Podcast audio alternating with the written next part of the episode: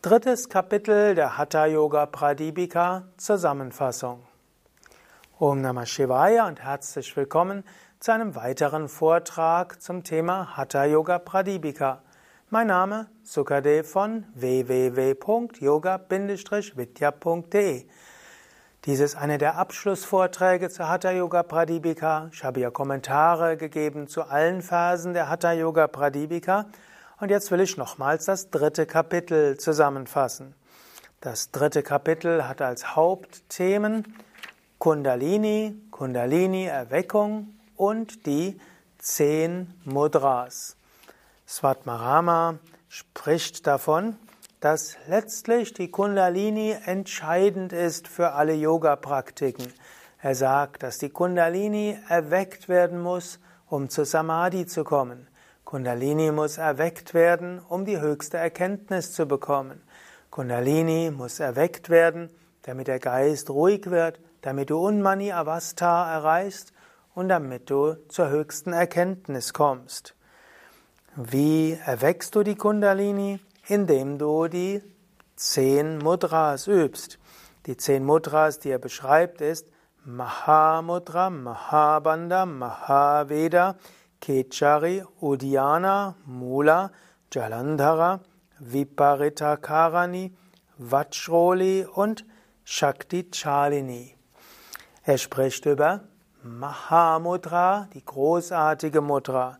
Er spricht einige Verse über die Mahamudra und diese Mahamudra soll helfen, dass die Energie in diese Shumna tritt, Kundalini erwacht. Eigentlich alle. Er sagt am Ende des dritten Kapitels, alle Mudras wollen letztlich die Kundalini erwecken. Es gibt dann die Mudras, die wie eine Mudra-Reihe sind, die man üben kann, wie Mahabandha, Mahaveda und Shakti Chalini. Diese letztlich drei zusammenhängend macht man eine nach dem anderen. Kichari Mudra erwähnt er über viele Verse und er sagt dann ja auch im vierten Kapitel, dass die Kichari Mudra auch einleitend zur Meditation geeignet ist und in Samadhi führt. Von besonderer Wichtigkeit sind die drei Bandas, die auch einzeln als Mudras bezeichnet, Udiana, Mula und Jalandhara Banda. Und er erwähnt auch, dass wir die Umkehrhaltung, wie Paritakarani Mudra, bis zu drei Stunden halten können um uns gänzlich zu erneuern und zu regenerieren. Das Vajroli oder die Vajroli Mudra hat noch zwei Untervariationen, Sahajoli und Amaroli. Und was die genau zu bedeuten haben, beschreibt er erstmal von einem rottantrischen Aspekt aus und danach beschreibt er sie im übertragenen Sinne, was sie bedeuten als spirituelle Praxis. Und am Ende des dritten Kapitels beschreibt er nochmals, dass es wichtig ist, Kundalini zu erwecken. Er sagt, der Yogi, der sein Leben an Brahman ausrichtet, der eine gemäßigte und reine Nahrung befolgt, der kann Vollkommenheit erlangen und die Kundalini erwecken innerhalb von 40 Tagen. Also, hier sagt er, es geht auch relativ schnell. Aber die Vorbereitungen, ein Yogi, der Brahmacharya übt, was sowohl Enthaltsamkeit heißen kann für einen gewissen Zeitraum, hier ja für 40 Tage, aber auch ausgerichtet an Brahman und dann die Mudras intensiv praktizieren. Also Mudras üben.